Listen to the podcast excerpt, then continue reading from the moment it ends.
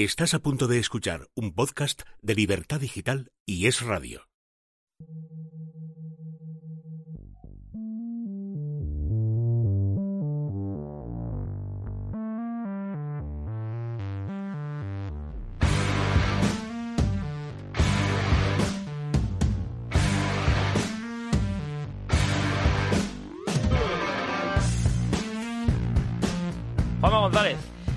Dani Palacios, ¿qué tal? pues aquí seguimos confinados. Eh, pues sí, porque creo que hay que reconocer ya, después de unos cuantos días, que fue un error eh, ir a ese concierto de Rafael.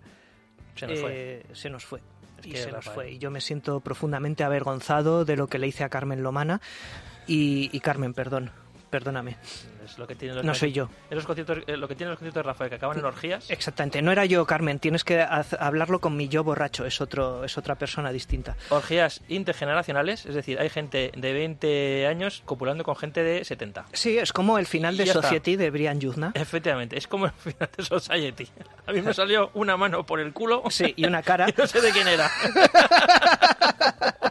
bueno, que estamos, el caso es que estamos, seguimos ahí confinados. Javier Somar ha dicho que hasta que no nos hagan una PCR bien hecha, No salimos de aquí, pero a cambio nos ha dado un programa de Año Nuevo. nos pasan tranchetes por debajo de la puerta para que comamos algo, porque es lo único que cabe. Eh, sí.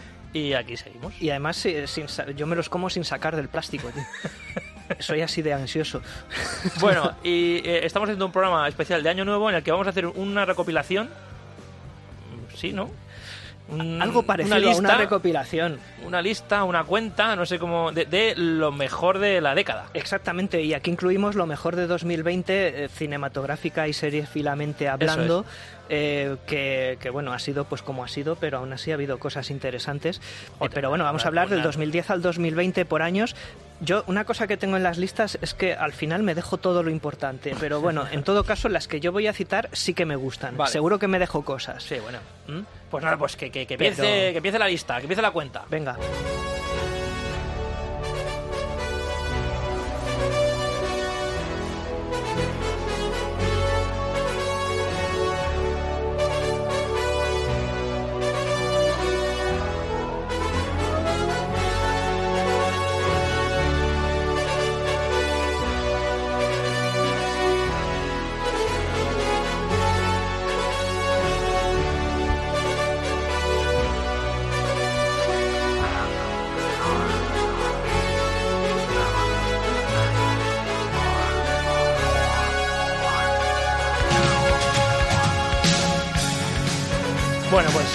La sintonía de Alianza Popular del año 87. No, no, no, no, no. Y tampoco podemos dejarla sonar mal, que más que si no tenemos que pagar derechos de autor. Así que solo, solo esto, ¿vale? Vale. Y eh, Sí, sí. ¿qué pasa? Que es que estamos a fin de mes cuando estamos grabando esto. O sea, que Estamos es que tiesos. sí. Bueno, pues eh, eh, Dani, ¿qué orden seguimos? ¿Empezamos por el año 2020 o empezamos por el 2010? ¿O hacemos un salpicón de marisco y vamos de año en año como Creo que nos hacemos, salga de... hacemos un salpicón de marisco y vamos Sí. viendo las películas ah, y series a nuestro turrón. Pues creo. mira, empezamos por el 2010, que es el más lejano y el más, eh, el más eh, eh, susceptible de olvidarse. Vale, ¿no? eh, mm, de todas maneras, eh, como este programa es un sin Dios, Sí.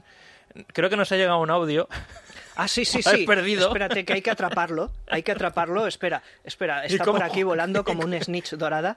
¿eh? ¿Cómo justificamos este audio? Además, que no tiene ningún Es sentido. injustificable. Así que lo, lo cojo, lo atrapo y lo ponemos. Vale, pues venga, que suene. Hola Dani, Juanma, Juanma Dani, par, impar.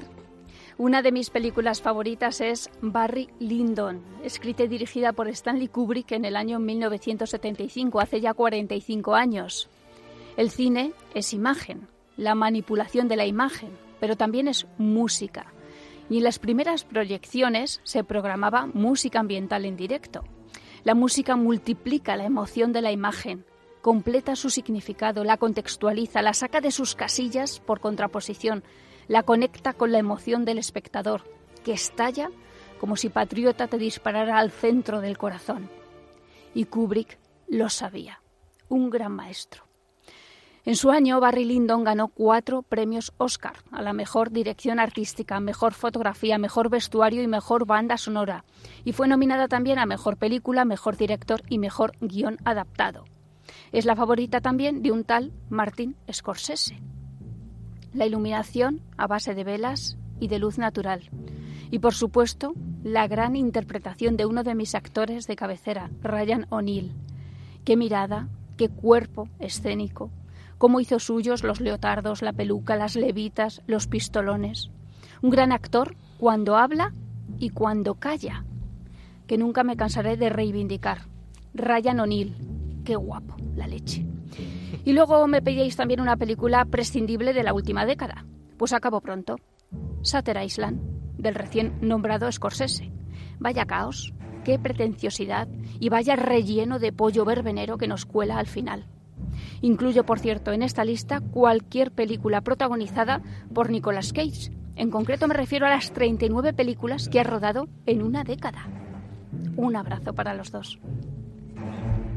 Nuria, te, Nuria, te, queremos. Nuria, te queremos. Nuria Richard, la jefa de cultura y responsable de que este podcast exista. No que nosotros existamos, existíamos de antes. Este podcast lo de Nicolas Cage me ha dolido en el me ha dado corazón. un flechazo en el corazón, o sea... No, sobre todo porque una de las de favoritas mías de 2020 es de Nicolas Cage. A mí, sí. The Color Out of Space es una de las mejores películas del año, sin ninguna duda. ¿eh? O sea, Eh, chócala. Bueno, no podemos. y, no y podemos una de las mejores películas de la década es Mandy. O sea que no puedo estar más en desacuerdo contigo, Sí. Nuria Richard. Aparte que no entiendo muy bien lo de Barry Lyndon. Sí. Creo que me expliqué mal al pedirle el audio. Pero bueno, lo hemos incluido igual. ¿Qué, qué, qué más da, tío? Bueno. Si aquí todo esto es improvisado. Barry Lyndon, fotografía de John Alcott, Sí. película de Stanley Kubrick, las famosas ópticas que abrían a 0,8, no sé qué, de la NASA, Sí. que por eso dicen que Stanley Kubrick rodó el, el aterrizaje del hombre a la luna, que es todo una, Sí. una- una mentira y tal. Y, y la luz natural y la luz de las velas como única iluminación, Claro, que es más o menos la misma experiencia de cuando yo visito la casa de mis padres. Si no abres, la, si no abres, la- si no abres el objetivo de la cámara, a- el iris, eh, a, a cero con algo, es imposible rodar con velas y, Sí. y de noche. O sea, es- no, no, puedes. Tienes que utilizar il- iluminación artificial, pero por eso Sí. hay esas, esas famosas ópticas que, que- que tenía la NASA y que, y que Kubrick muy listo él se las agenció para rodar a Barry Lyndon. Pero a mí me gusta Barry Lyndon, no sé a ti. A mí me gusta Barry Lyndon, pero bueno, es que, a ver, Kubrick, rollo. aún no siendo mi director favorito, es un absoluto talento. O sea, ahí entran ya las filias y fobias de, eh, de cada uno. Y yo, mm, un podcaster cualquiera aquí en Madrid, año 2020, no voy a decir nada malo de Kubrick. O sea, Kubrick haría una buena película incluso de unos abuelos grafiteros. Sí, sí. Su famoso proyecto de abuelos grafiteros, ese que nunca pudo Ese que se hacer, quedó ahí se quedó de- ahí, eh, hubiera sido pues su mejor película, Después magnífica. de WhatsApp iba a hacer los abuelos grafiteros. No, pero sí, me gusta más el resplandor porque, porque uno cojea de lo que cojea y me gusta más eh, Senderos de Gloria porque uno cojea también de lo que cojea, pero bueno, Barry Lyndon es una peli guay. No es la que más ve- veces he visto de Kubrick, lo confieso. Mm, Quizá debería recuperarla. ¿Tú la tienes? Yo no la tengo en Sí, yo la tengo, la tengo en Blu-ray, Sí. de hecho. Y, Pues- y, bueno, pero yo de Kubrick me quedo pues, que es- mm, Nos la eh, podía pasar Somalo con el tranchete. con el tranchete por debajo sí, de la puerta. que no se raye, que nos lo pase. Sí. Y 2001, yo me quedo con 2001. Soy muy clásico para esto. Eh, Pues mira, Eso yo me quedo, me sigo quedando con el resplandor, incluso por encima de 2001. Por eso creo que soy un fan de Kubrick muy, muy particular o muy extraño. Quizá no sea fan de Kubrick. A lo mejor me tienen que quitar el carnet de cinéfilo. Ah, pues hay mucha gente que, que Kubrick lo aborrece, que le parece Sí. demasiado frío y, parece, y cree que es un coñazo. Sí. Y lo entiendo, o sea, es verdad. O sea, Sí. A gente que a lo mejor no le guste tanto el cine y que no sepa apreciar las virtudes técnicas de Kubrick y sus y otras muchas virtudes que tiene, pues le puede parecer que, Sí. que cualquier película de Kubrick es un coñazo. O sea, Pero- y, y- y tiene lógica, yo lo entiendo. O sea, es que no. Me estoy dando cuenta de que quien llegue tarde a este podcast va a pensar que en 2020 se ha estrenado la película de Kubrick sobre los abuelos grafiteros, su proyecto ansiado, y, y se va a confundir completamente. Pero bueno, por eso quizá mejor pasamos el año 2010. Bueno, 2010. Vamos. 2010, sí. A ver, ¿qué películas tienes tú apuntadas de 2010 que te digas, mm, eh, esta es mi película? Eh, tengo Toy Story 3, Sí. Origen y Scott Pilgrim contra el mundo. Yo tengo Toy Story 3, Scott Pilgrim y La Red Social. Yo he quitado la red social porque quería meter eh, películas de Fincher, pero me gustaban más otras que la red social. Aunque la Me- red social es espléndida y no le pongo ningún pero, pero me tocan más a mi corazón personal. La red social uno- me flipa. Yo es- Sí, sí, sí, tengo, no, no, siento debilidad por esa película. Y fíjate que yo no soy nada fan de Aaron Sorkin. Tiene, esta película es otra demostración de los diálogos locos de Aaron Sorkin, donde un personaje es capaz de tener tres, campos, tres conversaciones distintas eh, a la vez, Sí. de, de tres temas distintos a la vez. Sí. Eh, eso a, a Aaron Sorkin parece que le pone palote. A Sí. mí a veces que me saca de quicio, pero A mí, me, a mí es que Aaron Sorkin me saca de quicio tan a menudo como me provoca admiración. Por eso tengo otras de David Fincher que he querido nombrar y por eso he sacado la red social. ¿Vale? Bueno, Scott Pilgrim la tengo. Mira, otra que tengo de 2010, eh, que también es una película rarita, Sí. es El Americano, de Anton Corbin, Ah, la de Josh Clooney. con George Clooney de protagonista. Antes de que se volviera aburrido. Antes de que se volviera mm, Sí. petardo. Esa Sí. película me gusta mucho. Ya, yo- además, yo os- lo he explicado en algún vídeo. Me gusta en el momento en el que eh, George Sí. Clooney está co- eh, construyendo su rifle. Están en esa habitación cochambrosa y vemos como muy meticulosamente va armando el rifle que va- le va llegando por fascículos. Sí. Y como el tío... De Planeta Agostini. El rifle Sí, de parece el Planeta rifle rifle de Planeta Agostini. Me gusta mucho cuando se ve cuando se ve a alguien ejerciendo una profesión y parece Sí. que el actor eh, realmente es un experto en armas y es capaz de montar un arma con sus propias manos. Me Sí. gusta, o sea, es un trabajo también que, que hay que saber valorar y yo lo valoro. Y, a mí esa película me gusta, tiene un rollo clásico así muy de western, me gusta la ambientación en ese pueblo italiano ahí también muy cochambroso, Sí, la relación que tiene con el cura, no sé, me gusta mucho esa la película. italiana. Ujú, La, chica, italiana. la chica está buenísima, que no me acuerdo cómo se llama Sí. pero estaba espectacular. Y luego tengo otra película, una película coreana que se llama I Saw the Devil Mm, de Mm. Kim Ji-won, que Sí. es de las películas que más loco me dejaron ese año. Sí. Mm, Hiperviolenta, un Sí. thriller de estos que hacen los coreanos que, que ya sabes que van con todo, que no se guardan nada, eh, muy sádica, muy siniestra y, y de las mejores que vi ese año, sin ninguna duda. vamos, Sí. me, me flipó. Sí. Bueno, 2010 tiene otras películas, aparte de las tres que yo he nombrado. Ah, mira, tengo otra coreana Se más, de estrenó. Yellow Sea, de Na Hong-jin, otra coreana, Sí. también. Esa, además, una película en la que las, los, los, las luchas, los combates son a, machetazos, tío. Sí. No hay ni armas, o sea, ni, no hay armas de fuego. Eso mola. Ya Sí, solo por eso. Esa no la he visto. En, bueno, la verdad es que la cosecha del 2010 quizá fue buena, pero tampoco fue impresionante. Shatter Island, la película odiada por Nuria, es del 2010. También me gustó esa The. Town de Ben Affleck es del 2010. Peliculón. Peliculón. Yo no la he puesto en lo mejor porque me parece que está muy, muy bien, pero. mm, ¿Ves? Es que. ¿Dónde pones el corte? ¿En el siete y medio, en el 8 para Ya. meterla en la lista? Es que es muy complicado. Pero sí, peliculón. Y. The Town. y Origen, he, he puesto Origen porque la tengo además reciente, que la volví a ver en cine este año y me parece que es eh, tan buena como cuando la vimos Hmm. por primera vez en el año 2010, que me quedé, por cierto, al salir del cine, este mismo verano, antes de que se estrenase Tenet, me quedé diciendo, y ya han pasado 10 años desde Origen. Joder, fíjate, Impresionante. Parece una película de antes de ayer, sí, sí. Eh, pa- parece de antes de ayer, sí. Oye, qué buena es The Town, ¿eh? Eh, The es- Town está es- guay, sí, es está muy bien. Yo la vi en el cine sí. Cuando se estrenó, fu- fui además con mi mujer, nos encantó a los dos. Me Sí. gusta todo, de- desde la- el romance, la historia de amor y, por supuesto, las escenas de acción de los, Sí. los atracos y la parte final de la película es espectacular. Me gusta el cara palo de Ben Affleck. Ya como- como- o sea, como director es- está muy de moda decir que Ben Affleck es muy buen director, pero a mí como un actor, como actor, como es tan, tan inexpresivo, también me gusta. Yo, eh, precisamente en la otra de Fincher que he metido, que bueno, lo voy a decir ahora, creo que es del 2014, Perdida. Perdida, muy buena película. Eh, ben Affleck está impresionante, además la he vuelto a ver hace poco Sí. y puedo certificar de que Ben Affleck hace un papelón. Sí, está sí, excelente. está bien. No le defiendo como un gran actor, No. quizá no lo sea, pero está excelente en muchas películas y en Perdida de Fincher, que, que más adelante volveré a nombrar, está perfecto, está excelente. Eh, no has dicho Cisne Negro, tío, que yo sé que es tu... Sí, sí, la, tenía mis- en mi, en mi top de tops, Sí. la tenía puesta Cisne Negro. Es una película que además vi dos veces en el cine. O sea, Sí. eh, fui a verla yo solo un día y dije, esta tengo que verla otra vez y me llevé a mi hermana Sí. y me parece, me, me encanta. ¿Y la viste con cuántos días de separación? Una semana. Wow, como yo, Casper, tío. como tú, Como yo, Casper. como tú, Casper. Cisne Negro me vuelve loco. Es como es una película de...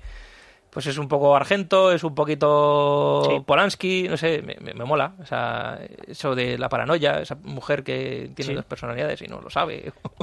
no sé cómo definir la, la película. Es, un- Sí.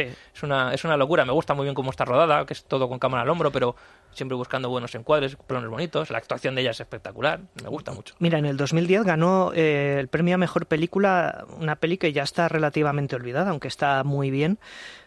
Fue relativamente polémico el, el premio, aunque me da que ahora mismo lo sería mucho menos porque está dirigida por una mujer, Kathleen Bigelow. Fue En Tierra Hostil. la que Sí. ganó el premio ese año, que quizá pues a lo mejor sea, se estrenó en 2009, finales de 2009, y a lo mejor por eso no ha entrado en esta lista, Sí. pero no me parece tampoco un mal Oscar. Fue un fracaso en taquilla, eso sí que lo recuerdo. Me gusta más La Noche Más Oscura, fíjate. La siguiente película, que también es de... A mí también. Parece Sí, una película más redonda. a mí también, Más- sí. No Sí, sé, en Tierra Hostil me parece... Está bien, ¿eh? es muy buena película, pero... Sí. Pero, no sé, mm, he visto películas mejores que tratan ese mismo tema, ¿sabes? No sé. Por ejemplo, El francotirador me parece mejor película que, Hombre, que es, en Tierra Hostil, sí, que también es una película de, de Es esta más, década. Es más, fluye de otra manera completamente distinta, sí. Bueno, Sí, 2011. 2011. Do- 2011. Eh, vale, yo aquí tengo una ganadora clara. a ver. Eh, ¿qué lo tengo más claro aquí. El topo. Buf, ves, bien, no- no- o sea, me gusta, pero no me vuelve loco. La tengo apuntada, o sea, pero no es... Sí. es Pues yo tengo el topo. Es, eh, fíjate que es el año de Drive, que seguro que la tienes. Sí. Es el año de Código Fuente, que, que, Me gustó mucho que la tengo Fuente. aquí, como también una de las favoritas favoritas. Y sin embargo le doy el premio al topo. Pues yo no te- sabría decirte cuál es mi película favorita de 2011. Tengo varias apuntadas. Tengo Cómo acabar con tu jefe de Seth Gordon. Me flipa esa película. Me pareció divertidísima. Eh, no sé, es un descacharre, es una comedia de las tantísimas que ha salido en esta última década, Sí. pero eh, me, me gustó. O sea, me, me parece. Me, me gusta mucho el personaje de Jennifer Aniston haciendo de, Sí. De dentista cachonda que Sí. se quiere. No, es- estaba muy a su- divert- Estaba muy divertida. Estaba muy divertida esa peli. También está, bueno, Take Shelter, la de Michael Shannon, Sí, muy buena. Muy buena, sí, sí, de, de Jeff Nichols era, ¿sabes? De Jeff. Nichols, sí. ¿Qué va a hacer ahora Jeff Nichols? Jeff Nichols le habían pillado para hacer una peli súper comercial. De esto de no puedo creer que Jeff Nichols vaya a hacer esto. Eh, voy a consultar a IMDB mientras tú os hablas. Jeff Nichols hablas. está, mm, está, sí, está un poco, está un poco perdido. eh, Bueno, hizo la de Loving hace poco. sí, pero eso es más, es más encargo, Lovin, que Sí, proyecto personal. Tiene pinta de ser más, más en- no es, no sé. No estaba mal esa película, pero no, no veía yo las constantes de su cine, de las películas como, como Matt, por ejemplo, que es una película que es bastante buena, que me gustó bastante. Sí. pero pero no. Mm, 2011 también tengo apuntada, fíjate, una película que casi nadie recuerda, macho, y a mí me parece las mejores de Spielberg de esta década, que es War Horse, que es una película muy Ah, fordiana, muy sí. clásica, Sí. que estoy convencido que a Torres Dulces le gusta esta película. Sí. Es muy buena. Pero es, es, muy, es muy buena película. Y se le dio, se le dio bastante duro Joder, en ese y lo que demuestra que, que, bueno, en fin, demuestra muchas cosas. Eh, el, el- el origen del planeta de los simios Buena película. me pareció mejor la segunda, Sí. eh, pero bueno, la primera de esta trilogía está aquí Super 8, bueno, Super 8 yo no la metería. Yo tampoco la meto. no la he Me gusta mucho, pero no la meto. Y Contagio eh, también está este año, me gusta mucho, pero, no la, pero no Soderbergh la meto. tampoco la meto. Sí. Yo meto Código Fuente, El Árbol de la Vida Sí, Terence Malick, sí. y, y El Topo. El Topo, absoluta ganadora. Pues yo metería también Intocable, tío.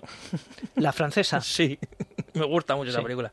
Sí, la sí. película de Oli- Olivier Nakach y Eric Toledano Ajá. es una película muy optimista, eh, de estas que sales con una sonrisa, una sonrisa del cine. Sí. Me gustan mucho las películas incómodas, ya lo sabes. Sí, Pero cuando hay películas también así agradables que, que te toca un poquito la zona sensible, te toca el corazoncito sí. y, y tiene un mensaje positivo, pues también. Sí, Y a es- mí, me, a mí me gusta Green Book, por ejemplo. No le, no le daría Sí. el Oscar a la mejor película, pero es que como tampoco se lo daría a Moonlight, No, que es la que ganó el año anterior, No, pues digo, me Moonlight. gusta Green Book, es lo que es. Quizá no le daría el Oscar, pero no, no, me, no le pongo ningún pero a esa película. No, no sé por qué la gente dice que es tan hipócrita. Es una peli de Hollywood clásica. Hecha en un momento que, que parece que no acepta demasiado bien esas cosas, pero bueno, he hecho un flash forward brutal de varios años. ¿Quieres que vayamos a...? Otra peli que tengo de 2011 Sí. que me gusta mucho es Rango, de Gore Ah, Verbinski. sí. Me parece de lo Muy mejor buena. de ese año. Y eh, Muy de, de buena. animación me parece espectacular. Más con la fotografía de esa película, Sí. que no sé si, si es de Roger Dickens, aunque no- es una película de Sí, animación. sí, sí, sí, sí, lo, lo- creo que lo asesoró. Es una película de animación, pero Lo está asesoró. asesorado por, por Roger Dickens para darle ese aspecto de western. Me parece sensacional. Es un, es, es un western totalmente Sí. eh, lisérgico, o sea, psicodélico, porque aunque está protagonizada por animales que son muy de animación Disney, ¿no? Sí. Eh, claro, los, los animales son mal encarados, son sucios, hasta Eh. parece que tiene la sensación de que huelen mal, porque están encarnando los típicos personajes de- del western clásico. Y me mola mucho, me mola... Esa película ha sido prematuramente olvidada y Sí. más que lo va a ser porque como rango es Johnny Depp Claro. y ahora Johnny Depp pues está- está, le están borrando defenestrado, del mapa. le están borrando totalmente, pues, mm, pues chungo lo tiene.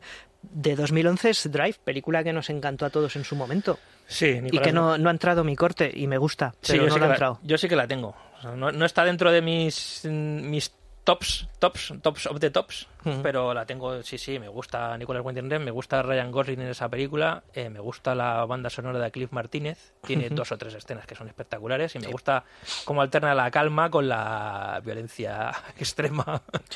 El romanticismo es, es capaz de mo- mostrarnos una escena súper bonita, súper romántica, mm, con muchísimo cuidado, muchísimo tacto Sí. en el momento del ascensor, por ejemplo, en el que Ryan Gosling aparta a Carey Mulligan y de repente viene la explosión Pisa de, cabezas. de violencia, le, le- le pisa la cabeza al tío que está en el ascensor. Ah, yo solo le pondría un pero a Drive, que es una peli que equilibra perfectamente las ansias de Nicholas Winding Refn Sí. eh, con las necesidades del género. Yo solo alargaría, cosa que mm, a mi juicio no hacen las posteriores, que ya son otra cosa distinta, ¿no? Hace ya realmente lo que les sale los ya hace demasiado, no voy a decir demasiado, ¿no? Porque que es demasiado en una película, ¿no? Que tiene una faceta artística que uno no quiere controlar ni, ni limitar. Pero yo creo que el equilibrio adecuado para mí está en Drive. Y yo solo le prolongaría las persecuciones de coches. Yo le pondría más largas, más o otra Sí. más por ahí, porque me encanta. El principio, digo, el principio sí que es, es como la escena más larga que tiene, eh, una introducción muy buena para, veam- para que veamos realmente eh, a qué se dedica este hombre. Que, Sí. que es que el final, el principio es muy parecido, muy calcado a una película del año 79 Mm. con Ryan O'Neill de protagonista que se llamaba Driver. Driver, la de Walter Hill. La de Walter Hill, que es un peliculón. O sea, Sí. Y muy difícil de encontrar en España. He intentado. Pues está en Amazon Prime. Está en Amazon Prime, es cierto. es cierto, hablaba de disco, pero, No, pero sí está en Amazon Prime. comprarla en físico es, es Sí. complicado, jodido. Pero está en Amazon Prime, pues si la gente la quiere ver y quiere comparar las dos películas, Sí. se va a dar cuenta que es muy parecida y que tiene muchísimos aspectos en común. Sí, me acuerdo cuando en la entrevista esta famosa que en algún momento Twitter difundió de Win- Nicholas Winding Refn Con William Friedkin. con William Friedkin diciendo que sobre qué película hablaba, sobre Drive, quizá. Decía que, la había, que decía, yo he dirigido mm, dos Un- obras maestras, dos o una obras. obra maestra. O sea, eh, de Neon, no, de Neon Newman no, decía Only God Forgives, que me gusta, me encanta esa película, y Drive. Y decía, este- Y, y ese- el otro se empezaba a partir de risa. Y decía, pero si, si eso es una obra maestra, que es Ciudadano Kane, que es cantando bajo la lluvia. y Entonces, el ¿qué otro es se quedaba pilladísimo totalmente. que dijo que, que a quién se le ocurrió montar una entrevista de William eh, Friedkin y Nicholas Winding Refn, Y no sabiendo sol- que esto podía pasar. Y no le suelto una hostia por porque estaban grabando. O sea, si no le se la suelta, vamos, y con razón. Porque tiene mala hostia William Uy, Friedkin, no, ostras, debe de ser tremendo. Los rodajes era terrible. ¿Qué te parece, Dani, si saltamos al año 2020? Por tocar los huevos. vale, si es que mira cómo tengo para que la Mira- gente no se aburra. Mira cómo tengo yo las películas. O sea, no Sí. tienen ningún orden. Ese según me he acercado. Y luego hay algunas que tengo. Las películas de la década, de anima- animación, terror. Tengo, así un poco. Yo voy por año. Tengo otras que son trippies. O sea, películas que se Sí, metieron de- en una fumada y, y rodaron. Sí. Y luego españolas. Y luego las, las tops. Sí, O sea, yo que- he sido mucho menos meticuloso. 2011, por ejemplo, está eh, Mientras duermes. De Ah, Llama Balagueró, de que es una Balagueró. película que me encanta. Sí, muy desagradable la escena de la bañera con Alberto San Juan. Bueno, sí, sí, no. Sí, es- ya, ya sé por dónde vas. Pero me encanta el personaje de Marta Tura. Me, y Sí. me gusta como siempre el análisis que hace del mal, eh, cómo hace una disección de lo que es el mal. Eh, llama Balagueró. Sí, cómo sí, intenta sí, estaba una- bien, y- estaba y, bien, está, sí. está bien. Juega- es una película más de suspense más que de terror, pero es está muy bien, buena está película. bien, está bien. Lo cual me recuerda que no he metido Verónica Yo sí. en mi cuadro del 2017. Y 2011 hay otras dos películas españolas que me flipan, que es La piel que habito, de Almodóvar. Sí. Me encanta esa película, que está sacada de una novela que se llama Tarántula. Me, me parece una historia Sí. súper, súper, también muy siniestra, muy, muy chunga. Eh, es que tampoco se puede contar mucho si no, si no has visto la película para no para no hacer spoiler, pero es de, las, es de- es de las películas buenas de Almodóvar, saliéndose totalmente de lo, de, lo, de lo habitual en su cine, o sea, de los melodramas con salpicados de comedia. Aquí es una película muy, muy, muy negra. Sí. Y eh, para mí la mejor película española de ese año, y bueno, además así lo, lo certificaron los Goya, que es No habrá paz para los malvados de, de Enrique Ah, vale. que me parece Perfecto. la rehostia. Sí. Con un coronado como nunca... Sí. O sea, uno de los mejores antihéroes, ya no solo del cine español, sino de la historia del cine. Totalmente. Espectacular. Espectacular, sí. Eh, Pues mira, estoy. No la había incluido, la incluyo yo también. ¿Qué año es? El 2011, hemos dicho. 2011, seguimos en 2011. Sí, no habrá paz para los malvados entre en mi... En mi Ah, mira, lista. otra, esta es de terror, eh, de las mejores de 2011, La cabaña en el bosque, tío. Es que ahora, No- no ahora te- le he cogido un poco de tirria a Josh Whedon y no la, y no la he puesto. ¿Le tienes gatete a esa peli? Le he cogido gatete y fíjate que me encanta Buffy Cazavampiros. O sea, si tú quieres Josh Whedon, vete a Buffy Cazavampiros. Sí, hombre, ya. Pero, pero sí, sí, no, no le tengo gato a la peli, me gustó mucho. No, me gustó mucho, no he cambiado de opinión sobre ella, pero no sé, como soy así, pues, y es mi lista y me la follo cuando quiero, Sí, claro. no la he metido. Yo sí que la tengo, a mí me gustó, me, me mola porque me mola el metalenguaje, eh, me gustan las películas que son autoconscientes y luego me mola me mola que sea al final como una especie de tirón de orejas al espectador. Como diciendo si al final siempre queréis lo mismo. Sea, al final, Sí, es una forma de dártelo, pero... te lo doy, pero te estoy diciendo, pero eh, ponte las pequitas. A lo mejor debería ser un poquito más exigente. Que es un poco lo, lo mismo que hace eh, Leox Carax en Holly Motors, Sí, que es una peli del año sí. 2012, que es el año posterior, que es lo mismo, pero todavía más rebuscado. También te digo que me gusta una película rollo Posesión Infernal, me gusta también en su vertiente más pura, es decir, me gusta el remake de Posesión Infernal, De que Fede creo que es del 2013, esa peli, ¿no? Sí. Es del 2013 porque No Respires es de 2016 y No Respires Es sí que la podría meter perfectamente. la tengo entre lo mejor de la década, no respires, sin ninguna Perfecto. duda. Sí, sí, sí. Y con eh, sí, sí, sí, sí, bueno, es, eh, mira, No Respires. Vale, Sí, ¿no? La tienes ahí metida. No Respires, Mira, está aquí, te- está aquí, sí. Te voy a decir yo, mira, mis películas de terror de la década. Así ya, y luego ya sí que pasamos a 2020. Vale. Eh, Sinister, 2012, de Scott, eh, Scott Derrickson. Me encanta Vale. esa película, con Ethan Hawke. Me gusta mucho, mucho esa película. Me gusta la, la idea de un fantasma que es capaz de moverse por las nuevas tecnologías. Sí. y, Sí. y- y las visiones... Bueno, que- hay muchos tuiteros que básicamente sí, son eso. Sí, sí, pero, pero como, como, como la, la- la especie de, de- de fantasma Sí. ancestral que, que va que tiene como una especie de plan en el que consigue que un, un- un personaje de la familia que se cargue al resto, no sé. Sí. Y me gustan las imágenes que hay de- que son muy inquietantes, la- las Sí. que ve con los, proye- los proyectores. Sí, sí, dicen que tiene... eh, vi un artículo hace poco eh, eh, que decía cuál es la película con el mejor eh, jump scare de, de la década o Sí. de la historia reciente. Eh, jump scare, susto. Sí, o sea, sí, susto, susto. de saltar. Eh, Sinister. Sinister. Era Mm. Sinister. Mm. Pues mira, Esta peli tiene el susto más eh, tocho del cine reciente, según una determinada encuesta eh, que he olvidado Sí, sí, sí, yo tampoco sé eh, cuál, pero quién la lo hizo, leí. pero existe. ¿Mm? Mira, tengo Expediente Warren, las dos, de Conjuring y el Castle tengo. Eh, Un lugar tranquilo de Joe Krasinski. Me flipa esa película. Sí. Cómo está tratado todo. O sea, la- la- el punto de partida, el jugar con los silencios, con Sí. el... Me parece que es una idea espectacular y que funciona muy bien. La autopsia de Jane Doe de Andere Obredal. No respires de Fede Álvarez. La cabaña en el bosque. Bon Tomahawk. Claro, es que es terror, pero... Yo es que de Greg Thaler he metido otra. La de Brawl. Sí. Joder, es que es muy buena, Brawl. Me parece- The Eh, Witch, aquí ya nos metemos con el, con el elevado. Eh, la bruja de Robert Eggers de 2016, me encanta. It Follows de David Robert Mitchell de 2014, también me encanta. Green Room, que no es exactamente terror, pero bueno, es también la meto, la de, Jeremy Saunier de 2015, que me encanta. Suspiria, la de Guadagnino de 2018. Sé que estoy solo en esto, pero me encanta ese remake. Hereditary y Midsommar de Ari Aster. Yo sé que tampoco estás conmigo, pero No. pero me flipan estas películas. Y luego tengo eh, La cura del bienestar de Gore Verbinski, que me parece Sí. también de lo mejor de la década. Yo mira, repaso, me pasa lo mismo. Hay algunas películas que tienen una sensibilidad terrorífica, pero no son específicamente de Sí. terror. Y están aquí. Luego otras que sí que son de terror. Voy a citártelas todas, ya que estamos haciendo un paréntesis de género, que me parece muy bien, ¿eh? que ir casi mejor que el ir año por año, me parece más entretenido esto. Pero bueno, mira, las leo. A ver, 2011, en 2000... Eh, joder, A ver.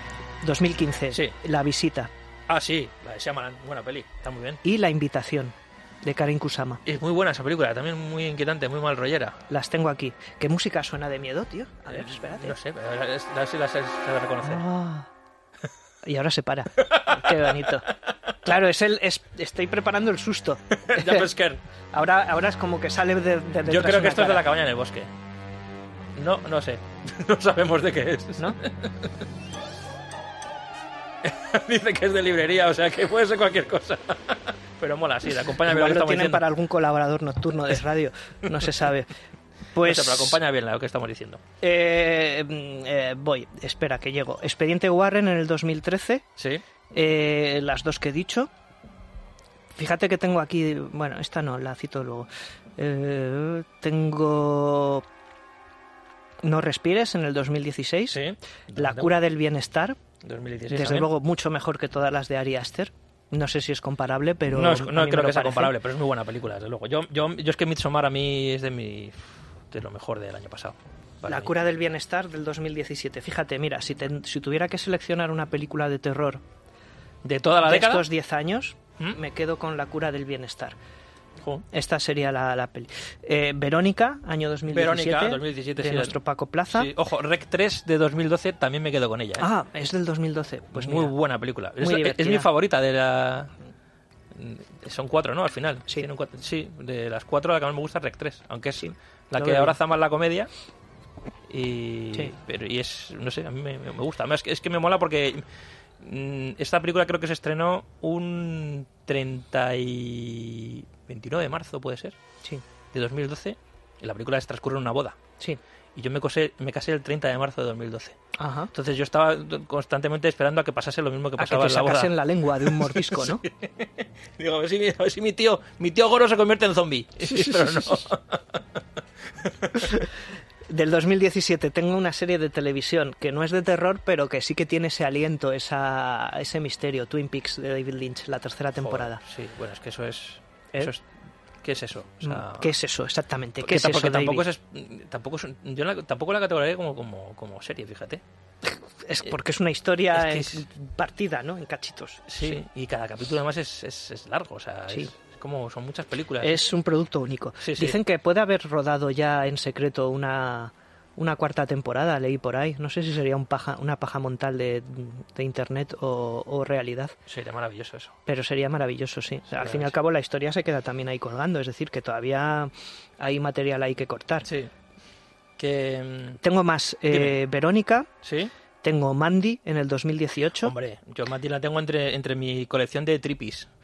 tengo Lo que esconde Silver Lake en 2018, también podríamos Sí. decir que es una marcianada un poquito mm, inquietante, La maldición de Hill House, serie de televisión de Netflix. Y en 2019 tengo Doctor Sueño, Nosotros, Nosotros a mí yo no, yo no se la metería yo ni de coña, fíjate. yo sí. No me gusta. El remake de Muñeco Diabólico, Está bien esa, sí, buena película. es buena peli. Y, y he metido el remake para no poner el, eh, la, la de directa DVD que salió creo que en 2013, eh, que era mm, no la del culto de Chucky, sino la, la anterior, La maldición de La Chucky, de la de la silla de ruedas. Eh, esa está muy bien. Pero bueno, he metido el remake para que esté cubierto esa franquicia. Vale, y, y una cosa. dos- esta década ha sido, sin ninguna duda, Sí, la, la, la- la década de los superhéroes en el cine. sí. ¿Tienes algunas favoritas en tus películas de favoritas de superhéroes? Solo tengo una. Yo tengo una por encima de todas, pero tengo alguna más, o sea, Sí. seleccionada. Eh, tengo, mira, mi favorita, que a ver si coincidimos, Ah, es Batman v Superman. no coincidimos. No, pues esa es la- mi favorita de todas. Pero vamos por ahí. Batman vs Superman. eh, Yo para poner esa eh, dije, mejor, para no repetirme, pongo El hombre de acero de del acero. 2013. Y esa sería mi película favorita de superhéroes del, eh, de la década.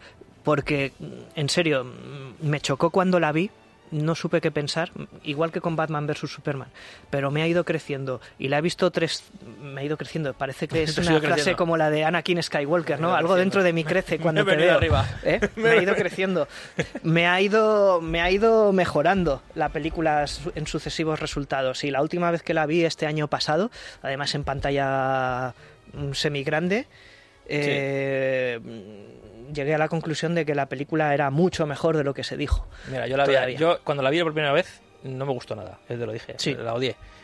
Según he ido viéndola y según tú me has ido comentando esa película, la he ido apreciando y me, y me va a gustar. Y de hecho, ayer Sí. por la noche la volví a ver Ayer por la noche, Sí. nada menos. Y, y- y estoy de acuerdo contigo, me parece muy buena película. Sí. Pero no es, mi, no es mi favorita de superhéroes. ¿Te gusta más la segunda? Me gusta más Batman contra Superman. Sí, ya eras la las cuatro horazas de la Liga de la Justicia este Oh, año. Yo la como- voy a ver, bueno, cuando acaben las cuatro horas esas, sea mala o buena, voy a estar en una piscina de mi propio semen, directamente, ¿sabes? La piscina del plasma, como decían en la mosca. Exacta, de plasma pool, ¿no? Mira, las que tengo yo apuntadas de superhéroes. eh, las dos de los Vengadores, las dos últimas. Tanto Infinity War como Endgame, la verdad Sí. es que me gustaron bastante. Tengo que reconocerlo, que yo no soy muy de, Sí. de Marvel. Capitán América Civil War, me flipa esa película. Yo metería- Incluso más que Soldado de Invierno, que también Ah, es muy sí. buena película, pero me gusta más la tercera. o Pues yo metería al Soldado de Invierno, que es del año eh, de- Civil War es de 2016, pues será un año anterior, dos años, 2014, 2014 o así. 2015, ¿no? Y luego, la última del Caballero Oscuro, La leyenda renace, aunque tiene muchas mierdas, y yo no soy muy defensor de Nolan, mm, me gusta el cierre que le hace- le hacen a la película y tiene dos, tres momentos que para mí son míticos. o sea, Sí, sí, hombre, es muy buena, pero yo no la metería. Y desde luego que metería también Logan. La de Yo no. 2017 de James Mangold me flipó. Yo tengo un problema con Logan, lo admito. Sí, desarrollalo. Eh, pues eh, me parece demasiado seria. Sí. Me parece todo aquello de lo que acusan a las películas de Snyder. Sí, Me parece que Logan lo tiene y en ocasiones también de manera injustificada. Y con lo cual yo precisamente ese mismo, esa misma crítica se la hago a Logan. Me parece excesiva Yo- en, yo- su, claro, en su apuesta por, el, por la dureza y por... que lo entiendo perfectamente. precisamente, yo entiendo tu crítica, Sí. pero precisamente por eso me gusta. Ya, sí, sí, lo sé, lo sé, lo sé. Por lo menos ha hecho algo, ha, ha tratado de hacer algo James Mangold con esa peli. Y, desde luego que lo ha conseguido, porque gustó a mucha gente y pese a la calificación por edades, todo el mundo la fue a ver. Está considerada un, un hito en el género, pero me parece que también es una negación de alguna serie de cosas de la propia franquicia que no había lugar. Entonces, irregular como es la franquicia X-Men, que, que- que hay muchas películas de X-Men que podrían ser perfectamente lo peor del género a lo largo de los últimos 10-15 años, ¿eh? pero también hay algunas que lo mejor. Admito que Logan es una buena película y admito que tengo que acercarme a ella con otros ojos, pero de momento no. De momento no. De mo- ahora mismo, en este momento no. No está entre lo mejor de la década ni de Para mí, Eh, reconozco que es una muy buena película y muy interesante y es lógico que esté, pero, pero me gusta más, por ejemplo, Lobezno Inmortal, me gusta más X-Men Primera Generación, la primera de Matthew Vaughn. Sí. Desde luego no las de Brian Singer. eh, Días a mí del del Fu- futuro pasado sí que me gustó, pero no. me parece sobrevalorada y, y desde luego mucho peor a Apocalipsis. Nada. Pero bueno, no dejas de ser cómics, que tampoco A mí luego me gustó por el aspecto del rollo de. hay descompensación. El rollo crepuscular que tiene, que tiene un poco Sí, de sí, western, sí. a mí ese- eso me gusta. El, eh, el- el- el- el bajar a la, a la tierra y deshumanizar a los superhéroes y convertirles aunque en un, en un conductor de limusinas, eso me gusta. O sea, a mí esto, esto sí me Sí, gusta. sí, no, sí, la peli está bien. La película está bien, ¿eh? No me hagáis demasiado caso. La película está bien, pero mm, Nah, me parece demasiado dura. Creo que realmente se pasó de la, de la raya. tenía que haber sido un poquito más ligerita. No ligerita. Me parece que apunta demasiado alto. Vale. es eh, demasiado alto que es eh, que, que- que no es mejor Ya, ya, apunta eh, o sea que más dramático muchas veces no es mejor más serio no es mejor Sí, sí, sí. y, y me parece que eso en concreto sí que pasa con el con Logan pero reconozco también que creo que tengo que acercarme de nuevo a esta película ya es hora de que un par de años después ver, la vuelva a ver ¿Te parece si desengrasamos y volvemos? Me parece. Si quieres, después de volver, hacemos un- lo mejor de 2020 sí y, y luego seguimos haciendo. Hacemos al final un, un top final de lo mejor de la década para nosotros. y sí sí sí sí Pues Perfecto. mira, 2020. Para mí, lo mejor de 2020 musicalmente. La mejor canción que he escuchado en 2020 es Zetangana, tío. Demasiadas mujeres. ya te ya te oí un día Me- flipando por por me dieron, WhatsApp. me dieron por el, Sí. pero es que me parece. te sentiste reconocido en el tema Ojalá, pero por eso me gusta tanto la, me gusta tanto la canción. Así que si te, quieres- si te parece, escuchamos demasiadas mujeres. Venga. Venga, que suene.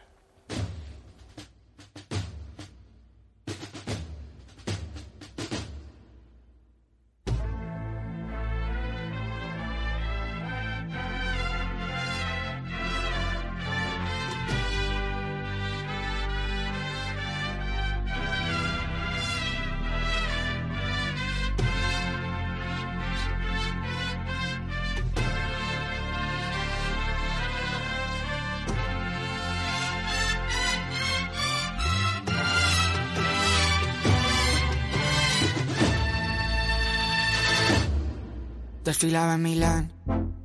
Con 21 campañas de Prada y ahora duerme aquí. La miro pensando cuánto faltará para que empiece a odiar. La forma que tengo de amarla tan mal mi manera de huir. Que no puedo parar. No he olvidado el olor de la que me follé en el baño de un garito borracho en Berlín. Escuchando un tecno que me hace empujarla como un animal. Música del infierno que sonará el día de mi funeral. Aún me acuerdo de ti. Demasiadas mujeres. Demasiadas mujeres. Demasiadas mujeres. Demasiadas mujeres. Demasiadas mujeres. Demasiadas mujeres. Demasiadas mujeres. Demasiadas mujeres. Un WhatsApp sin abrir. Hablando de cosas que no dicen nada para ver si aún estás. Borracho en Miami volando para yo de vuelta a Madrid. Cuéntame cosas que no me hagan daño cuando volverás. ¿Qué horas por allí? No me puedo olvidar de la que me dijo que siempre pa' siempre estaría pa' mí. De la que decía que solo una noche y después no hubo más. De la que se fue con mis ganas de amar, mis ganas de vivir. No la he vuelto a encontrar. Demasiadas mujeres, demasiadas mujeres, demasiadas mujeres, demasiadas mujeres, demasiadas mujeres, demasiadas mujeres, demasiadas mujeres, demasiadas mujeres. Vamos ahí, campanera. Me encanta esta canción, macho, no lo puedo evitar. O sea, Es una mezcla particular. este, el sinte ese que mete en el estribillo cuando dice demasiadas mujeres, el sample este de la campanera Sí. y luego la voz de canallita de Zetangana, de, de canallita mm, barra niñato, me, Sí. me mola, me parece que casa muy bien, marida muy bien, mari- o sea, Es un maridaje con maridaje Pedro para mí perfecto funciona, o sea, y mira No, que yo no, soy no, más heavy que el viento, pero me gusta mucho esta canción. Me parece macho. bien. El último disco de Miley Cyrus está guay. Joder, otra que es una, es una Está- puta genia, está me, bien. me flipa mucho, me Yo- gusta mucho Miley Cyrus. Lo digo yo desde que yo llevo John Williams en el coche, ¿sabes? O sea, soy un poco así, de esta manera, especialito. Eh, pero bueno, que, que hay cosas que, que- que sí. Mm. No vamos a ser aquí los rancios que digamos que la música de ahora... Pues no, No, hay no, cosas no. que el en rollo- todos los lugares hay Sí, cosas. Sí, sí, sí, sí, sí. Bueno, 2020. ¿qué es lo que más te ha gustado 2020? ¿Puedo decir dos? Sí, claro, puedes decir las que quieras. Voy a decir Un amigo extraordinario con Tom Ah, Hanks. Tom Hanks. Y- No la he visto esa película todavía, macho. Pues yo te la puedo dejar. Y Color Out of Space. con Nicolas Cage. Stanley, Nicolas Cage, Lovecraft. Eso sí que es un La perfecto. cosa, eh, todo, todo ahí metido. Un Hay poco. colores locos, sí, sí, sí. Sí. Muy buena Que están hechos los efectos visuales, creo que son de un, un estudio español, por cierto. ¿Qué son, el ranchito o, o cuál? Eh, ahora mismo no sé el nombre, pero es un estudio español. El ranchito, es- creo que se llama Los el ranchito, efectos son una compañía de efectos especiales española que Sí. ha estado además en un montón de producciones muy importantes. o Te sea, lo digo. Son muy, muy buenos. Te lo digo. Pues ahora a mí, mm, de 2020 me quedo con... Ahí, así me Ay, gusta. Qué grande David, Rapidez. qué grande David, muy David. bueno. ¿Eh? David, la nueva Kelu Robles. Está bien. muy bueno. Muy bien. Oh, a Robles eh, la tendremos próximamente. Sí, ella no lo sabe, Ella no lo sabe todavía, pero la tendremos pero queremos aquí. hacer un... Un mix de viajes con cine. No. Porque ella hace viajes. Sí, pero no, pero sobre todo queremos hacer un... Una sesión doble eh, imposible. Sí. Que, que eso sí que no hay por dónde Por eso, casarlo. que va a ser un viaje de la Va a ser hostia. un trip, o sea, hay que, hay que tomar drogas para escuchar ese programa que tenemos pensado. Que, ¿Lo decimos lo que tenemos pensado? Que- sin que ella lo sepa todavía. Es que ella es muy fan de Sara Montiel. Sí. Entonces queríamos hacer un programa doble de eh, El último cuplé y Comando- Comando, y con Comando. Schwarzenegger. Es que eso... Para que cada para que aquí cada uno, bueno, pues eso, O sea, necesitéis alguna clase de droga para salir adelante. No puede salir nada malo de esa, de esa conjunción. O sea, solo puede ser algo bueno. O un so bad it's good, ¿no? O algo así. Claro. Eh, eh, pues esa, un amigo extraordinario me conmovió eh, verdaderamente, genuinamente, y es una película muy santurrona, muy inocentona, pero creo que se asoma a temas muy amargos, muy jodidos, eh, sin tampoco citarlos, pero no para suavizarlos, sino eh, porque la película digamos que se adapta de alguna manera al lenguaje que, eh, que tenía mm, este personaje de la televisión norteamericana, que era una especie de, de, de- de- espinete, pero, pero hecho psicólogo infantil, interpretado por Tom Hanks. Eh, se llamaba Fred Rogers, una Mm. personalidad, El señor Rogers. el señor Rogers, exactamente. en, que en Poltergeist, cuando tienen el duelo de mandos entre los vecinos Y se ve quieren a ver- Rogers quieren ver el, el partido Sí. de, la, de la NFL de fútbol americano y el vecino quiere ver al señor Rogers y dice, Sí. y dice el vecino lo siento amigo lo siento vecino pero mis, mis hijos quieren ver al señor Rogers Sí. Y, Pues y- ese es y el- salen muchas otras pelis Sí, así sí, sí. también haciendo zapping.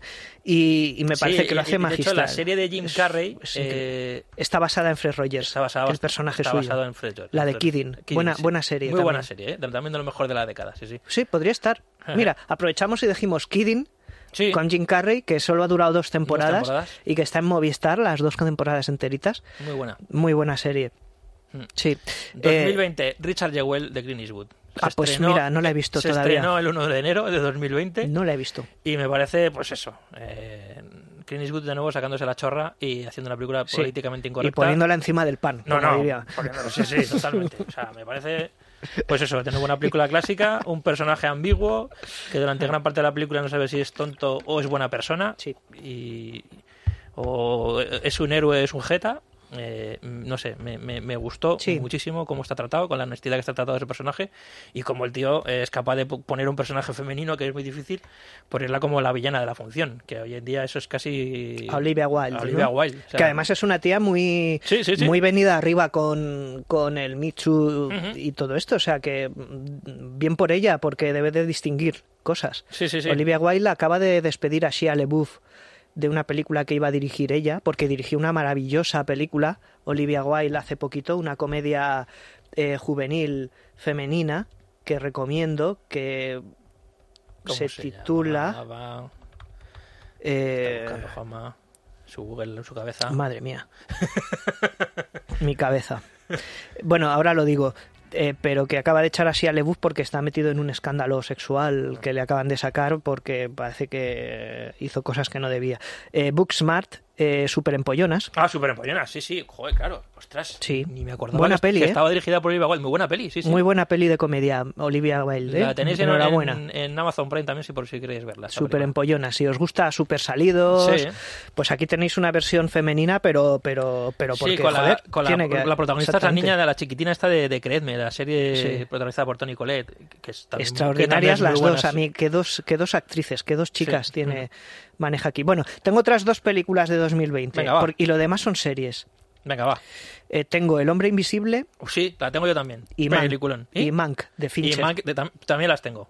Y The Bust of Night, que también la hemos, y hemos The hablado- of Night hemos sí. hablado mucho de ella. A mí ya sabes que es una película que defiendo, me gusta mucho. y, y luego sé que no es buena pero me gustó mucho Enola Holmes me pareció una dulzura de película Sí, está bien. Está bien me Está- gustó está mucho Muy, muy entretenida. con una música de Daniel Pemberton Muy buena. muy buena música y, y me pareció que estaba muy bien, muy dinámica, muy entretenida, muy bonita y, y The Bust of Night me gustó también, pese a ciertos excesos y esa verborrea inicial que creo que, Sí. que abunda demasiado y la Eh, prolonga se- demasiado, Se gusta, se gustan los diálogos. Se sí que gusta es verdad mucho. que los utiliza bien, pero Sí. se gusta demasiado. pero insiste demasiado, pero una vez que compré la apuesta dejé pasar unos minutos en los que me sentí incómodo con la película y, y luego pasé a, a quererla. Y, y me gustó. Recomendación tuya, además. Y El Hombre Invisible, muy buena peli. Muy buena Me peli. sorprendió también. Lee Wanell, Sí. te queremos. Es, es el director de Upgrade también. Es el director de Upgrade, es el guionista de Insidious. Insidious. Upgrade es buena película también, ¿eh? Ojo, Upgrade es buena peli, pero, pero, pero no tan buena como El Hombre Invisible. No, me parece no. más madura. Sí, claro. Esta. Bueno, Upgrade es muy. Sí, es muy locura, muy. Sí. Tiene un puntillo ahí de videojuego, tiene un- no sé, mucho, muy- me gusta mucho cómo utiliza la música y Sí. el sonido en esa. Y luego pues, está muy bien rodada, porque el tío tiene, ti- tiene buena mano. Sí. Y series, joder, series sí que yo creo que 2020 es. Es que en, películas no, pero en series eh, hay muy buenas series, yo Sí. creo. Te digo cuatro que son las mías. Venga. Te digo eh, Mandalorian, Sí, sin ninguna duda. Pero Sin vamos, las dos, duda. bueno, las dos temporadas las dos aquí temporadas España. que aquí nos han llegado en 2020. Me parece de lo mejor. mm, Sí. Por la simpleza de la propuesta, por el- también el rollo clásico, Sí, porque es, realmente es al final es una película que transcurre, una serie que transcurre en, en el universo Star Wars, es un western al final. y además eh, eh, eh, el director, eh, el de el de Iron Man, John, siempre me sale John John. John Abnett. John siempre Favreau. me va a salir John Abnett, que es el de Tomates Verdes Fritos, porque como con- son dos John, y con H, para mí la mejor banda sonora Sí. de todo lo que bueno, de este último año. Ludwig Boranson, esta Boranson. que suena aquí. Uf, qué maravilla. Que se te queda pegada esta melodía. Voy a callarme. Sí, sí.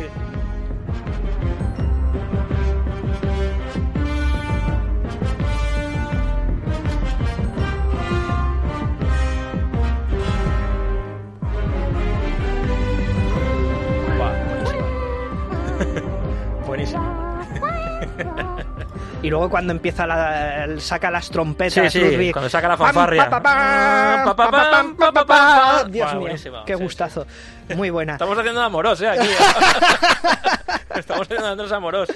Música y letra. Música y letra. Esta serie justifica la suscripción a Disney Plus, al menos durante el tiempo que la estés viendo. Sí. Eh, y luego yo diría Perry Mason, eh, Picard, el spin-off con Patrick Stewart Sí. de, de Star Trek, y Antidisturbios. Antidisturbios para mí lo mejor del año. Con mención especial a Cobra Kai, que no es una serie Sí. de Emmy, pero es una gozada. Y, y estamos y- esperando porque es muy en, nada llega la cuarta temporada de Netflix. Sí. Eh, estamos, yo estoy como, vamos, como un niño a la Exacto, puerta sí, del colegio sí, sí, absolutamente. con los caramelos. Sí. Eh, Historias del bucle para mí es Ah, me, me la mi favorita, una de mis también. favoritas de esta Sí. de esta pandemia, porque yo esta la vi en, eh, encerrado en casa. Sí. Aproveché, aprovechamos todos eh, para ver un montón de series y esta llegó en ese. ¿Qué capítulo el de era era de Pete Docter, el del abuelo?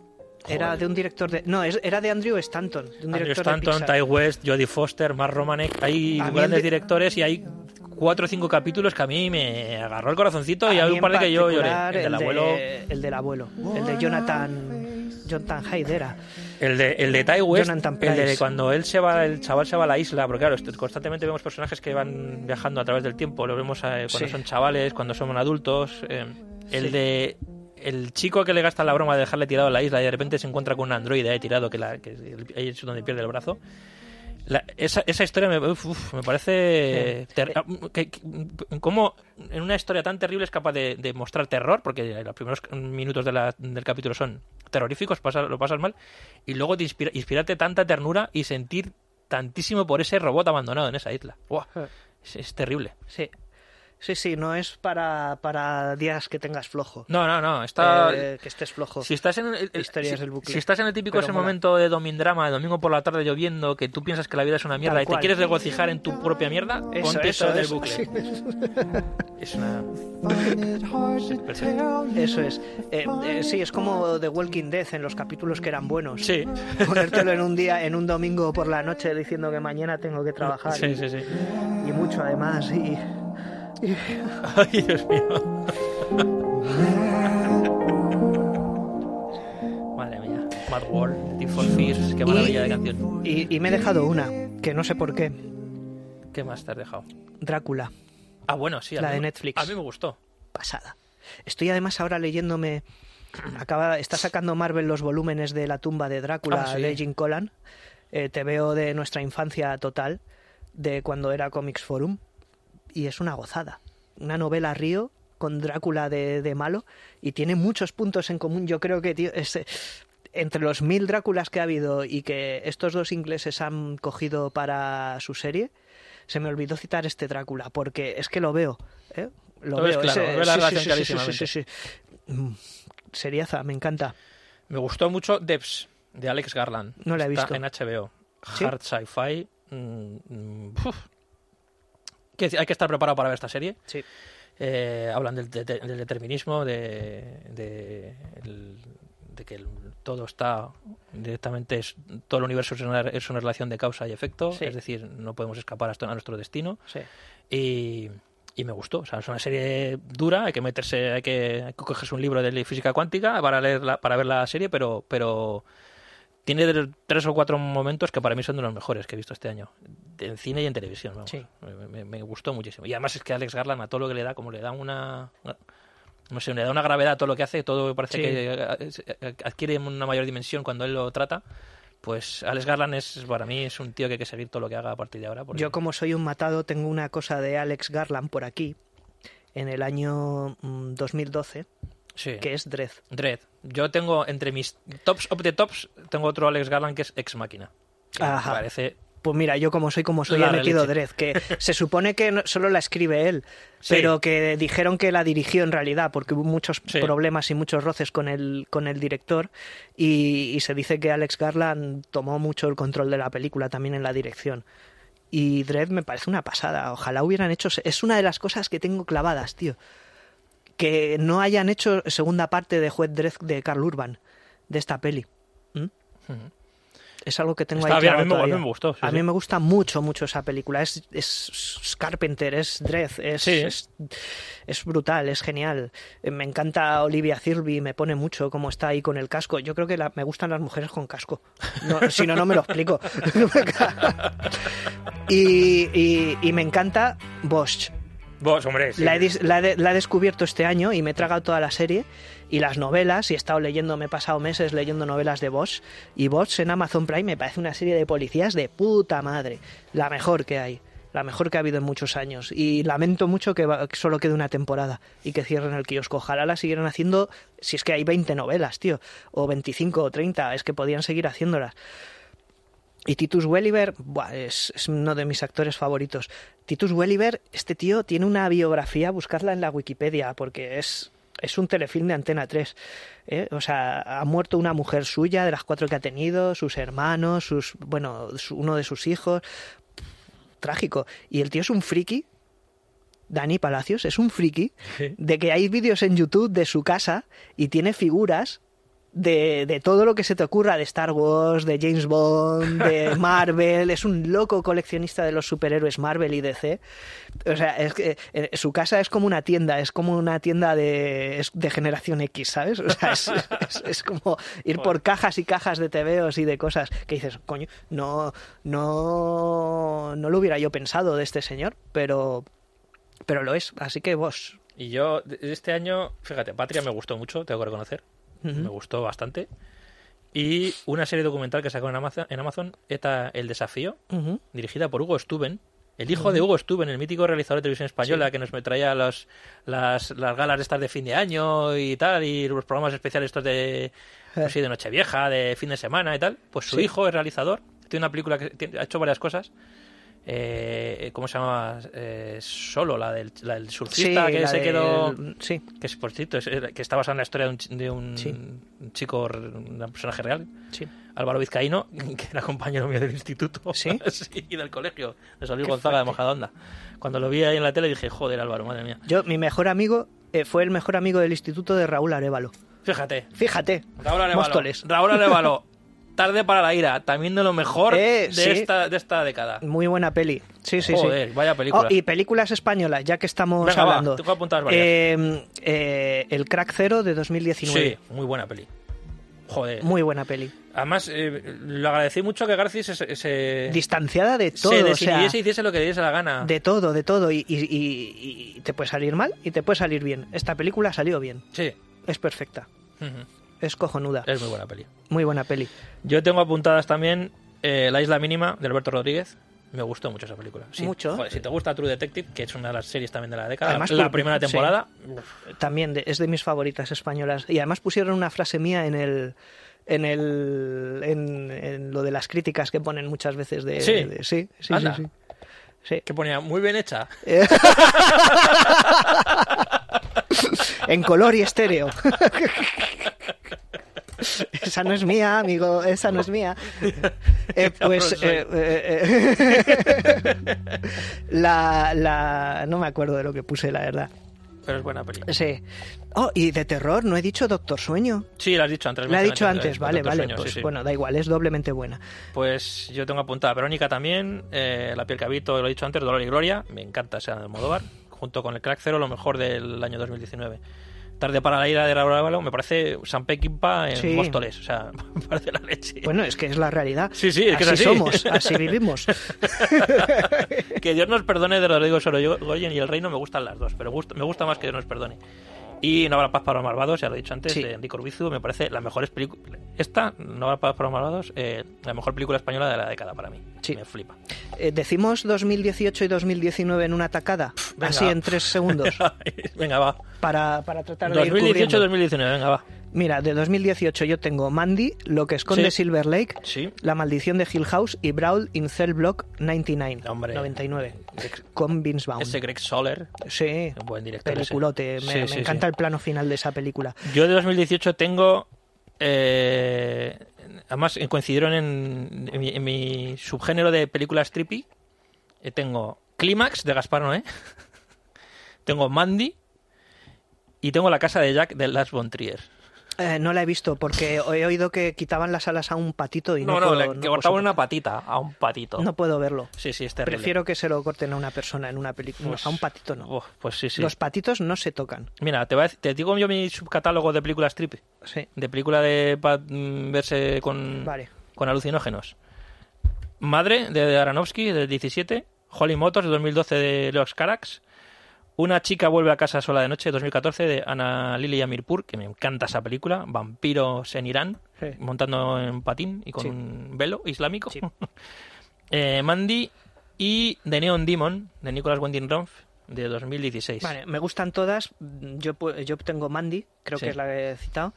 Y si decimos cosas tripis, pues mira, podría decirte. Voy a meterla aquí, porque si no, a lo mejor veo que no la cito y me encanta. The Leftovers, la Hombre, serie, la serie, joder, sí, claro.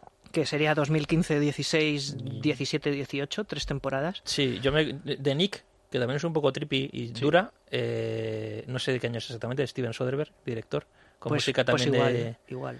Sí. de Cliff Martínez, también desde 2014-2015. Es muy trippy.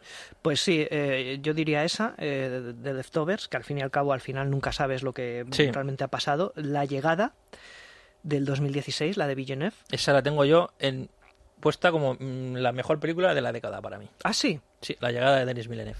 muy bien. Bienvenidos a Marwen podría ser. Un poco Sí, trippy. es trippy, sí, sí, sí. sí, sí, sí. Pues mira, Bienvenidos a Marwen de CMX me encantó. Mira, Me encantó esa peli. No la vio ni Chus. no la vio nadie. Nadie. Muchos la han ver. Nada. Bueno, esa no. Es que no la vio. No la vio. Seguramente no. pero, pero los demás tampoco. Borman, una película holandesa de 2013 de Alex von Bormerdam. Ese sí que es mm, una auténtica fumada. O, o sí. Es como una especie de home invasion Sí. y que se va de madre. O sea, una cosa loca, loca. Sí, sí. eh, Muy buena peli también. Vale. Bu- buena peli para si quieres, si quieres flipar. O sea, Sí, si sí, quieres eh, hacer un viaje astral, es una película perfecta.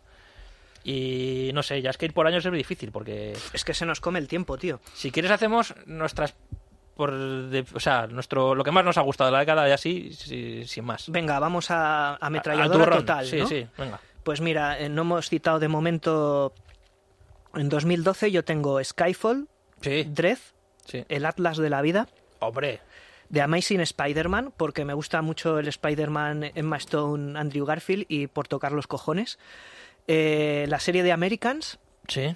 y Jack Reacher 1. Jack Richard la tengo yo eh, y Jack la- Reacher 1 es la Jack. Reacher y las dos últimas de Misión Imposible, lo mejor de la década sin ninguna diferencia. Exactamente. El Macquarie ahí pff, también Macquarie, saca- Macquarie. sacándose, sacándose la chorrilla sí, también.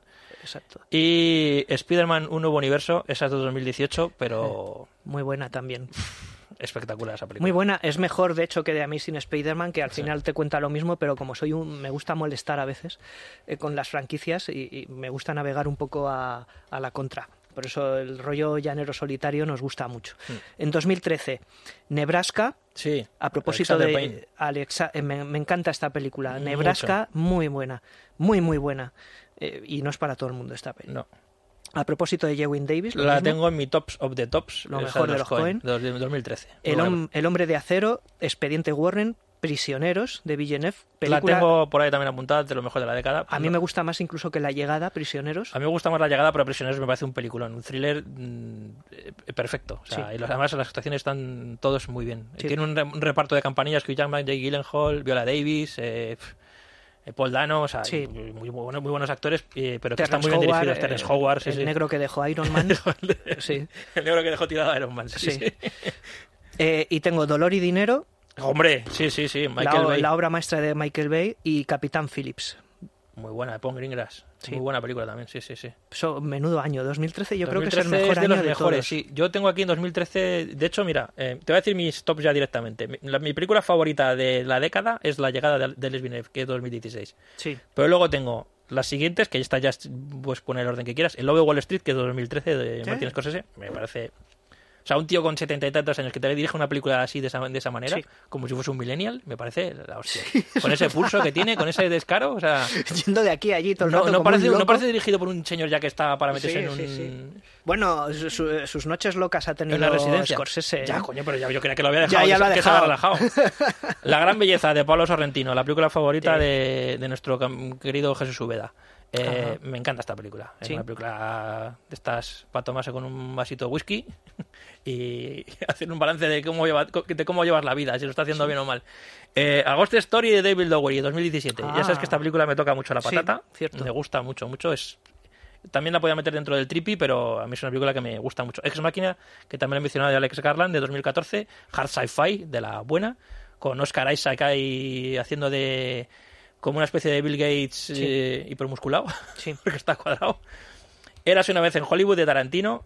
Me vuelve loco esa película. Me- Ah, estás yendo a las mejores. las ¿no? mejores Claro. simplemente de la década. Me encanta esa película, me flipa. Jim Jarmusch 2013, Solo los amantes sobreviven. Me Ajá. encanta esa película también. Es que eh, estas, Sí. estas películas donde los personajes hacen una especie de balance de su existencia y si lo están haciendo bien o lo están haciendo mal, si están encaminados a... Spoiler, mal. Me mola, me molan. Eh, una película súper ligerita, pero que rompe todos los clichés. Begin Again, la de 2013 Ah, sí. de, No, de John no, Carney. Me no. gusta mucho esa película porque huye del romance facilón, tío. Y habla simplemente de la música. Me gusta. Eh, Magical Girl de Carlos Bermúdez de 2014. Ah, sabía que ibas a Me vuelve loco esa Muy película, buena, tío. sí. Es como un... La película se Quizá puede... la mejor española de todas las que tienes ahí. Sí, Y hay muchas muy la he metido en el top, o sea que para mí es la mejor Sí. de la española, junto con No habrá paz para los malvados. La película es un puzzle al que le falta una pieza, ya está. O sea, eso, es, Sí. eso es la película. Cisne Negro, que le hemos dicho antes, y por supuesto, creo que sería la segunda película después de la llegada. Mad Max Fury Road de George eh, Miller de 2015. La tengo también. Un peliculón. Mira, voy yo a, a decir varios años de una tacada y repito algunos títulos. Bueno, yo creo que Nebraska en particular sería Sí. de mis favoritas Muy favoritas de, de todos los años, ¿vale? O sea que a lo mejor en un top 3 o un top 5 de los 10 últimos años Nebraska estaría. Eh, año 2014, Boyhood, Sí, Perdida, de Sí. Fincher, Boyhood la tengo apuntada. Whiplash, Whiplash, sí. Al filo del mañana Uf, y la primera temporada de True Detective. sí. ¿Mm? Y de aquí, si tengo que meter alguna para ese hipotético top que no he hecho, eh, Whiplash. Whiplash y. Nebraska tendrían que formar parte de mi top Nebraska- 5. Nebraska es muy, muy buena película. Y El Hombre de Acero también, porque tiene que haber una de súper espectáculo. Con Bruce Dern haciendo... Sí. gusta- está muy bien esa película. Me gustó mucho Nebraska. Así Yo- que ya es películas que también me tocó la patata. La tengo ahí en, en mi casa, en el Blu-ray, en un sitio especial. Sí. Voy a saltar a 2015. El Puente de los Espías, Spielberg, muy buena. Mad Max, La Invitación y la Visita, ya las he dicho. Eh, el Desafío de CMX. Ojo, qué buena peli. Mm. Esa película en 3D en el cine, ojito, ¿eh? Ojito, ojito. Qué sí. experiencia, Yo ¿eh? la vi en IMAX, además. Oh, madre. Sí.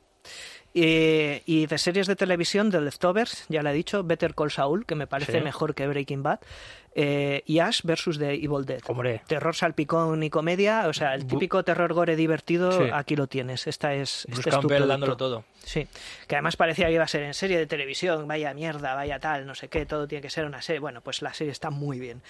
2016, Hasta el último hombre de Mel Gibson, Muy buena película.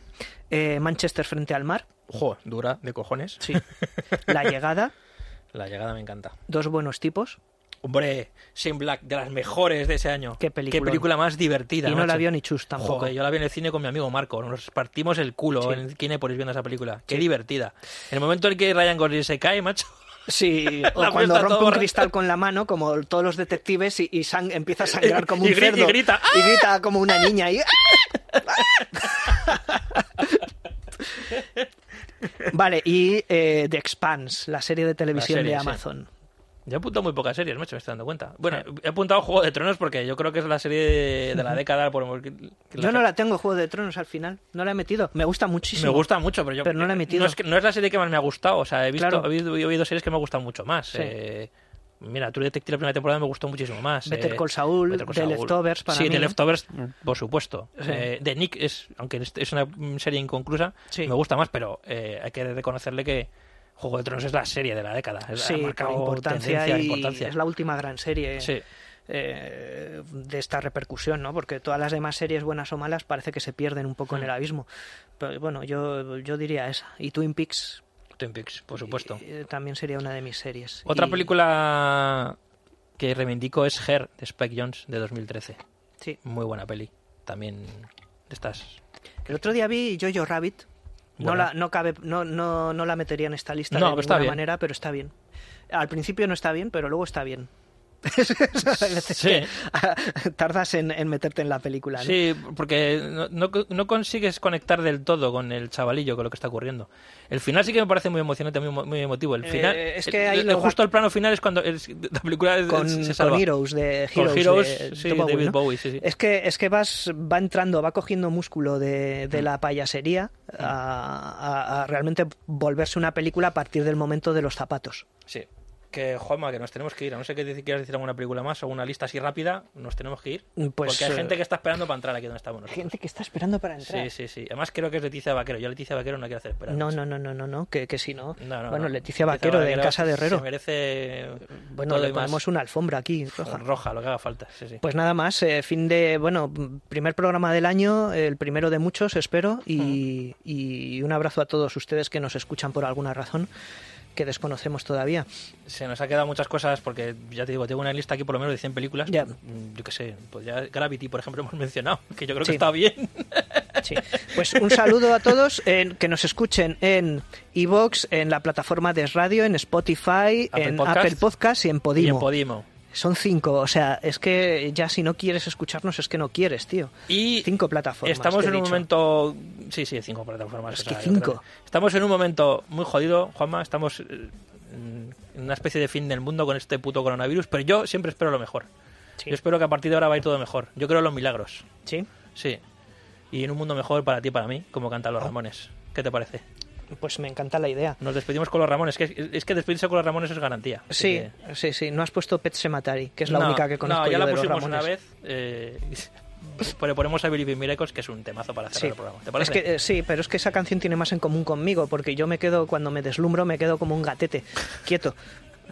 sí, y hasta, hasta que llega el Y hasta el atropella, cementerio, claro. al cementerio de- No, derecho. No, joder, no, no. Un mundo mejor, coño.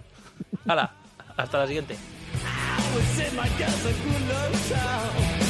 If she can find a reason to forgive, then I can find a reason to live.